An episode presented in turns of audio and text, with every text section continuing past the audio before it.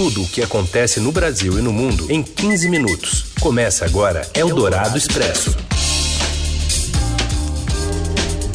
Olá, seja bem-vinda, bem-vindo. Boa semana. Iniciamos aqui uma nova edição do Eldorado Expresso, fresquinha, saindo do forno, com as notícias mais importantes desta segunda-feira.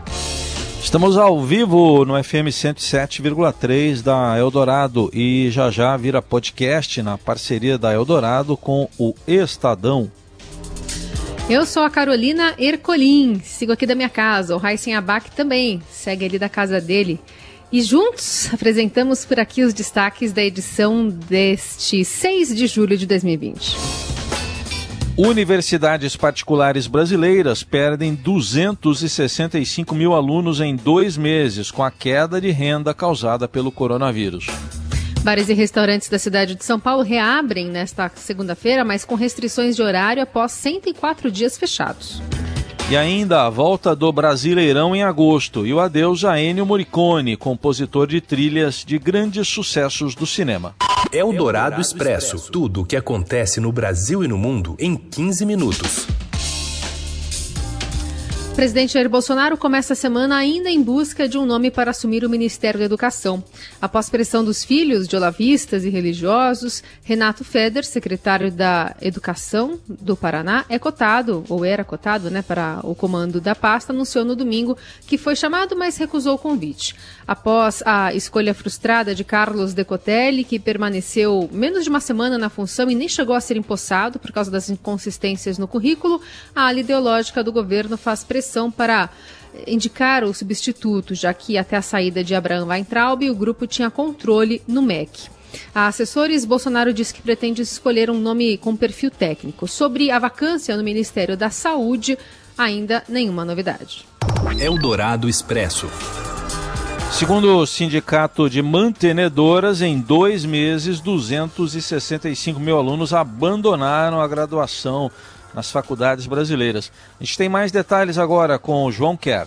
Boa tarde, Carolina. Boa tarde, Heisen. Boa um tarde. levantamento feito pela SEMESP, órgão que representa as mantenedoras de ensino superior privado no país, apontou que pelo menos 265 mil universitários já abandonaram a faculdade entre abril e maio desse ano, nos dois primeiros meses da pandemia do novo coronavírus. Isso representa uma evasão 32% maior do que a observada no mesmo período do ano passado. A Semesp também classificou como preocupante a previsão de que 11,3% dos universitários da rede privada devem terminar o ano como inadimplentes, nem que seja devendo apenas uma mensalidade. Esse seria, inclusive, o maior índice já registrado desde 2006, quando o órgão começou a fazer a série histórica. A matéria completa, com mais dados, desafios e as propostas de soluções para esse quadro, você encontra no portal do Estadão. Eldorado Expresso. A aposentadoria militar tem o maior déficit per capita. Quem explica para a gente é a Idiana Tomazelli. Boa tarde, Heisen. Boa tarde, Carol. O governo federal precisou bancar, com recursos dos contribuintes, 121 mil reais para cada aposentado ou pensionista das Forças Armadas em 2019. É o maior déficit por beneficiário em relação aos regimes do INSS e dos servidores públicos civis. Para se ter uma ideia, esse valor de 121 mil reais é quase o dobro do que o governo precisa cobrir por pessoa no regime dos servidores civis, que é de quase 72 mil reais. O valor dos militares também é mais de 17 vezes o tamanho do déficit individual no INSS, que inclui os trabalhadores da iniciativa privada e não chega a 7 mil reais. Os dados foram divulgados nesta segunda-feira em um relatório da Secretaria do Tesouro Nacional. O rombo no sistema dos militares é maior em termos individuais porque não havia receita de contribuição previdenciária nem do militar nem da União para bancar o sistema, ao contrário dos servidores e dos trabalhadores da iniciativa privada que recolhem alíquotas previdenciárias. No fim do ano passado, o Congresso Nacional aprovou uma lei alterando a regra instituindo uma alíquota geral para militares ativos e inativos, justamente para minimizar o rombo. Só que a mesma reforma ampliou uma série de bonificações aos integrantes das Forças Armadas e concedeu reajustes a uma parte das tropas. Os militares também contaram com uma regra de transição bem mais suave do que os servidores civis ou trabalhadores que contribuem ao INSS. Outro dado divulgado pelo Tesouro é a conta futura desse sistema de proteção aos militares das Forças Armadas. Se a União tivesse que pagar hoje todos os benefícios futuros, incluindo pensões, faltariam 730 bilhões de reais, um dinheiro que o governo federal precisaria arrecadar junto aos contribuintes e então aportar para cobrir o rombo dos militares. Esse custo, chamado de déficit atuarial, foi calculado após mais de três anos de pressão da equipe econômica e do Tribunal de Contas da União para que os militares abrissem a caixa preta dos dados de seu sistema de proteção social. Eldorado Expresso. O presidente da Câmara dos Deputados, Rodrigo Maia, voltou a criticar a força-tarefa da Operação Lava Jato após o procurador Deltan Dallagnol dizer que governistas vinham atacando o ex-ministro da Justiça Sérgio Moro por receio do desempenho do ex-juiz em eventual candidatura à presidência da República em 2022. E sobre esse assunto, ele disse esperar que o Procurador-Geral da República, Augusto Aras, consiga organizar o trabalho, porque não é uma questão de interferência no trabalho dos procuradores que têm independência, mas alguém tem que coordenar e fiscalizar, senão acima da força-tarefa de Curitiba, eh, parece que não há nada e precisa ter, foi o que disse Rodrigo Maia neste, neste domingo em entrevista à Globo News. Maia afirmou ainda que Moro virou político em razão da maneira como se comporta desde que deixou o primeiro escalão do governo de Jair Bolsonaro. Bolsonaristas temem que o ex-juiz da Lava Jato seja adversário do atual chefe do Palácio do Planalto na disputa presidencial de 2022. Rodrigo Maia disse que se Moro for candidato, é um candidato fortíssimo, mas o presidente da Câmara acha que ele fez um bom trabalho no Ministério da Justiça e que ele é político porque as ações dele depois que saiu do ministério são todas de político. Para Maia, Moro caminha para a política e o presidente da Câmara disse que acha bom que ele participe do processo. O comentário de Deltan Delanhol, criticado por Maia, foi feito em entrevista à CNN na última sexta-feira.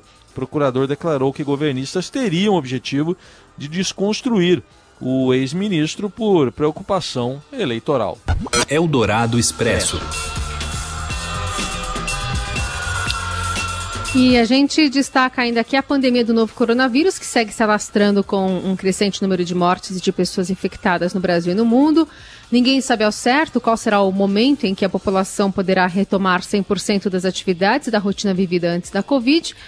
Com tudo o que está acontecendo, é comum né, nos perguntarmos o que aprendemos até agora e como será a vida pós-pandemia.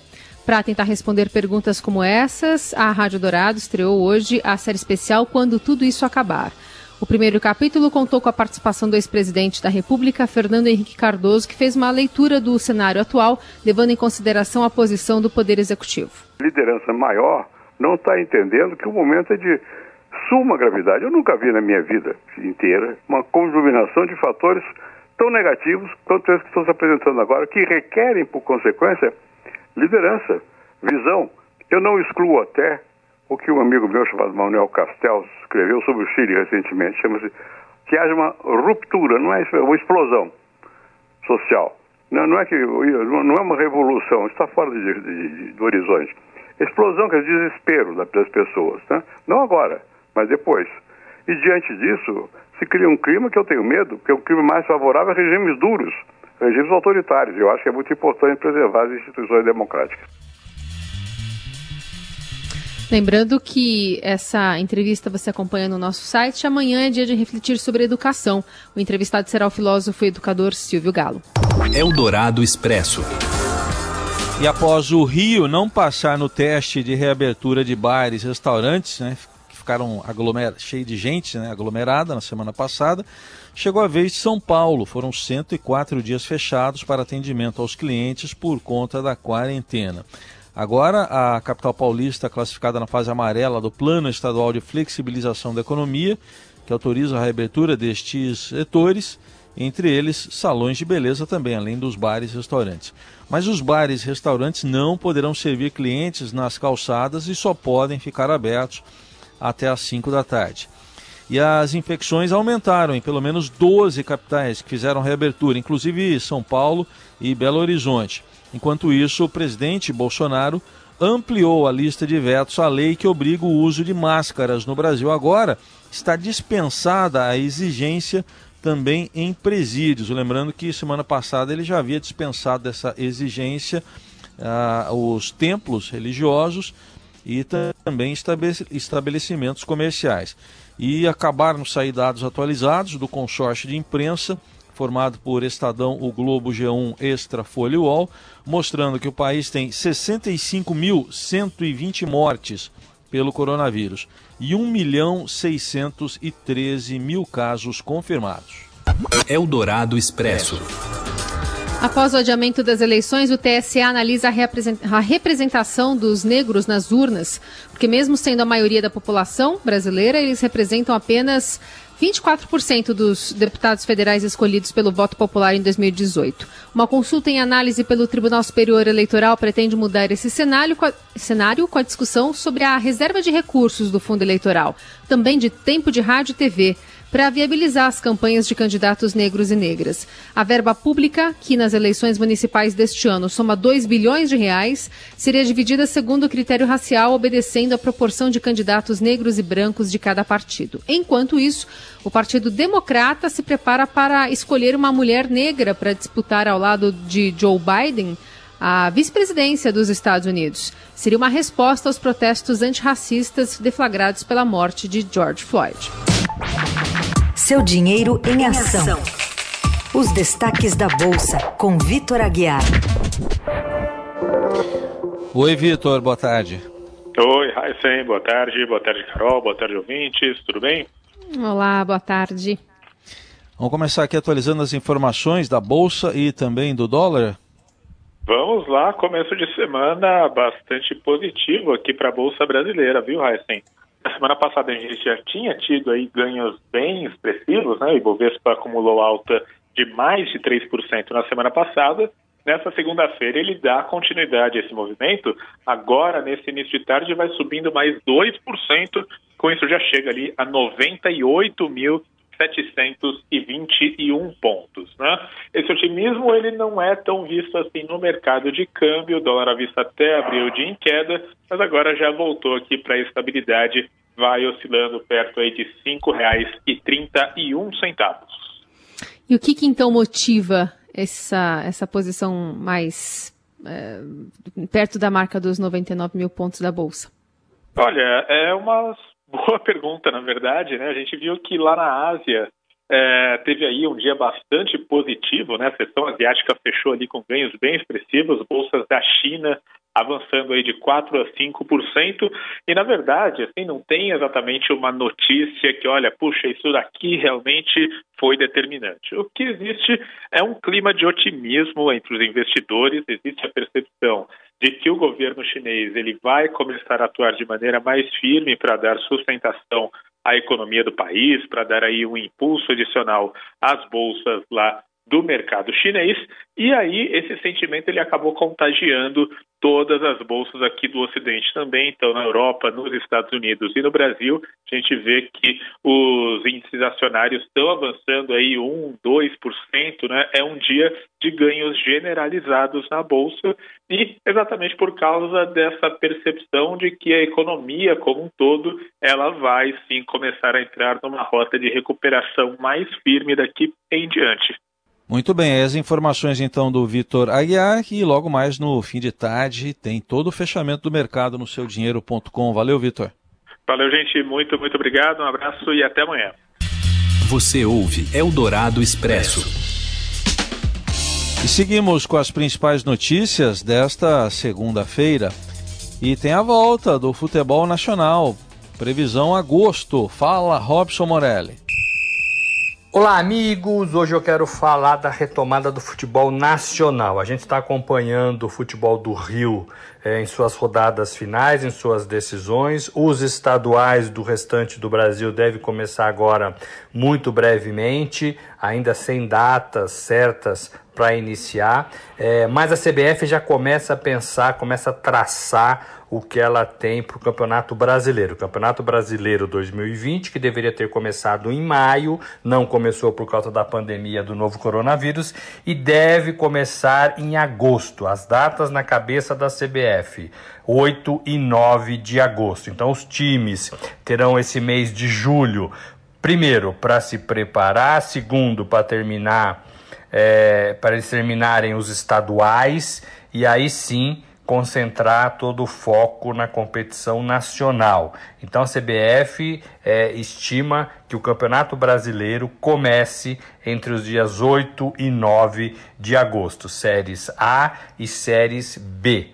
É, e, e Série B. Então, assim, é, esse é o, é o, cronograma que a CBF hoje tem na cabeça. Aí tem que incluir nesse calendário todo da temporada do segundo semestre Copa do Brasil, Libertadores, é, Sul-Americana, parada do campeonato, ou sim ou não, ainda não está decidido, quando a seleção brasileira retomar as eliminatórias. Então, tudo isso começa a ser desenhado, começa a ter um pouco mais de clareza é, em relação a essas datas, em relação a esses, a esses jogos. Vai ser tudo muito corrido, vai ser tudo muito apertado, vai invadir 2021, sim, Campeonato Nacional vai passar em janeiro, talvez fevereiro. Essa também é uma ideia que a CBF começa a ter mais é, clara na sua, na sua, no seu cronograma, na sua cabeça. Então, o Campeonato Brasileiro deste ano acabaria em fevereiro do ano que vem. É, e aí retomaria 2021 numa rotação mais parecida com o que era antes da pandemia. Então, isso começa a se formar no futebol brasileiro, o Rio já jogando, os outros estados vão começar os estaduais e aí o Campeonato Brasileiro. É isso, gente. Falei, um abraço a todos, valeu. Eldorado Expresso. E a quarentena tem inspirado e elevado o nível das aulas de música. Conta pra gente, Júlio Maria. Para quem está em casa, nessa pandemia, nessa quarentena, vai uma dica aqui diferente. Em vez das lives, você que quer aprender a tocar um instrumento, não para ser só um músico profissional, mas se você quer também ser um músico profissional, a gente está numa altíssima temporada de aulas incríveis com vários nomes importantes aí que tocaram com, enfim, Elis Regina, que tocaram com Secos e Molhados, que tocam muito, como Hamilton de Holanda, bandolinista, Emílio Carreira, pianista, nomes de dentro e de fora do Brasil. Né? A gente tem a uh, Chicoria, a Academia do Chicoria, tendo uma altíssima procura lá por 29 dólares por mês. Ele cobra uma mensalidade e oferece um grande programa. Olha, a, a, também o Winton Marsalis, lá da Jazz at Lincoln Center, né, Orchestra. A gente tem o site da Jazz at Lincoln Center aberto com conteúdo maravilhoso. Essa é uma dica para quem quer ter um conhecimento primário ainda, ou para quem quer se aprimorar, para quem já sabe muito de música ou pouco de música. Né? Lembrando então que a gente está com uma alta temporada de grandes aulas pela internet, claro, em virtude também do que a gente está vivendo hoje no mundo. Né? Vamos aproveitar o que a gente pode aproveitar desse momento tão único da humanidade, tá bom? Um abraço grande, Rádio Dourado, até logo.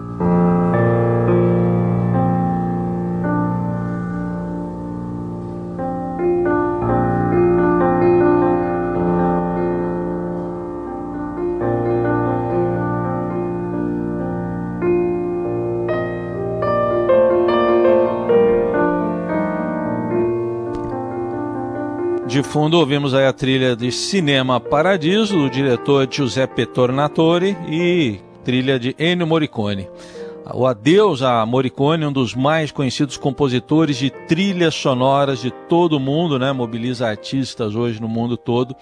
Ele morreu em Roma aos 91 anos nesta manhã com complica complicações após uma queda em que fraturou o fêmur. Segundo uma nota da família, Morricone deixou um testamento e conseguiu se despedir da esposa Maria. Deixou até um obituário pronto, disse que não queria dar trabalho para as pessoas. E Morricone compôs trilhas sonoras para quase 500 filmes, ao longo da carreira. Um deles aí a gente está ouvindo aí, uma delas, né, Cinema Paradiso. Ganhou dois Oscars, um em 2007 pelo conjunto da obra, 2016 pelo filme Os Oito Odiados do Quentin Tarantino. Também ganhou dezenas de outros prêmios, incluindo Globos de Ouro e Grammys. Vamos ouvir um que ele disse ao ganhar o Oscar. The Oscar goes to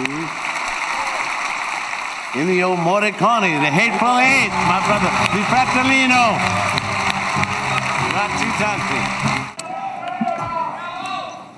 Buonasera signori, buonasera. Ringrazio l'Accademia per questo prestigioso riconoscimento. Thank you the Academy for this prestigious acknowledgement. Il mio pensiero va agli altri nominati, in particolare allo stimato John Williams. My tribute goes to the other nominees and in particular to the esteemed John Bom, Williams. citou aí o cineasta John Williams, né? Enfim, várias obras que ele executou com vários cineastas americanos, italianos, e ele musicou ainda vários longas do gênero western, como o clássico Três Homens em Conflito de 1966. Aqui no Brasil ficou com esse título, né? Mas o, o original é, o nome é The Good, The The Good, The Bad and The Ugly, quer dizer, o bom, o mal e o feio, do Sérgio Leone, e também Os Oito Odiados de 2016 do Quentin Tarantino, pelo qual ganhou o Oscar. Aliás, o, a banda de rock Metallica sempre toca uma música do filme Três Homens em Conflito, Ecstasy of Gold, e a gente vai ouvir um trechinho aí.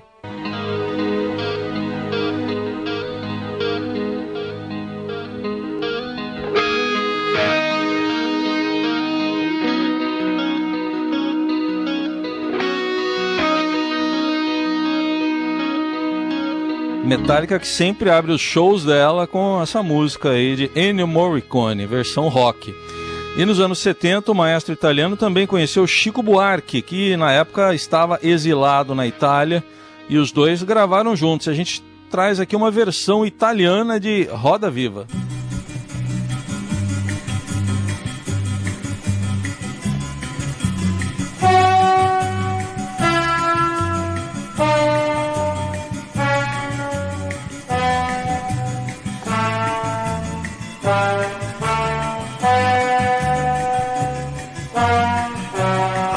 Ragazzo si sente come uno che parte o che muore e scopre che non conta niente, che il mondo é più grande di un cuore. Tá, eu Chico com Ennio Morricone.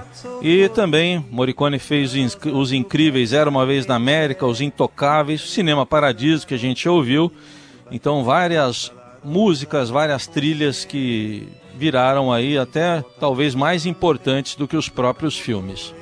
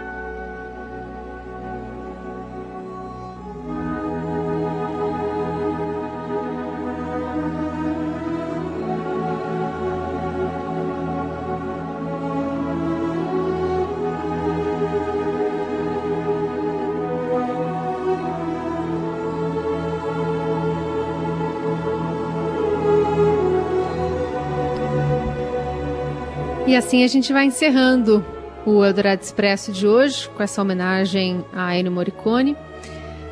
Enfim, que é uma unanimidade, né? Acho que tem muita gente que vai rever algum dos, alguns dos filmes que ele musicou nos próximos dias. Né, hoje, né, Heisen Abac? Hoje. Hoje. Eu tava puxando aqui num, aqui num agregador aqui 65 músicas, só isso que eles oferecem pra gente, só 65. É difícil escolher uma principal, entendeu? Então a própria plataforma já te puxa 65 de uma vez só. A gente deseja para você uma ótima semana. Amanhã a gente está de volta para conversar conosco. A hashtag é Eldorado Expresso nas redes sociais. Até. Valeu, gente. Obrigado. Boa semana para todo mundo.